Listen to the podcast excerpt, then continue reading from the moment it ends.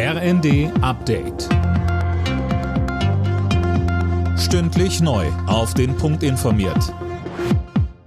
Ich bin Imme Kasten. Guten Abend.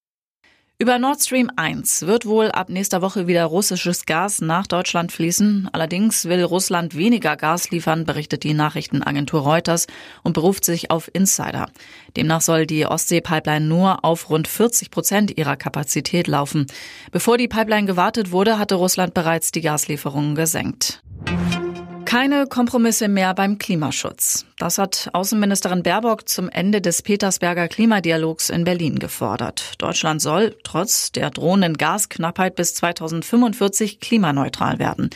Linda Bachmann, das dürfte dann ja aber teuer werden, oder? Ja, Energiewende, neue Mobilitätskonzepte und eine bessere Infrastruktur, das alles kostet Geld. Die Förderbank KfW rechnet damit, dass Bund, Länder und Kommunen rund 500 Milliarden Euro investieren müssen.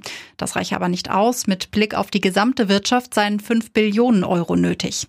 Laut KfW-Chefvolkswirtin Köhler-Geib geht das nur, wenn der Staat mehr private Investitionen ermöglicht, etwa bei den grünen Technologien. Die Städte in Deutschland sollen besser vor den Folgen des Klimawandels geschützt werden. Der Bund stellt dafür noch in diesem Jahr knapp 800 Millionen Euro bereit.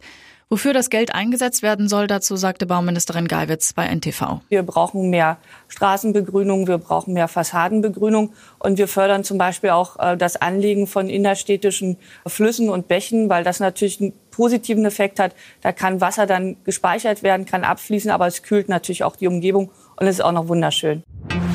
Die Inflation im Euroraum hat im Juni einen neuen Rekordwert erreicht. Im Vergleich zum Vorjahr sind die Preise um 8,6 Prozent gestiegen. Im Mai waren es 8,1 Prozent. Haupttreiber sind weiter die Energiekosten, die allein um über 40 Prozent gestiegen sind. Alle Nachrichten auf rnd.de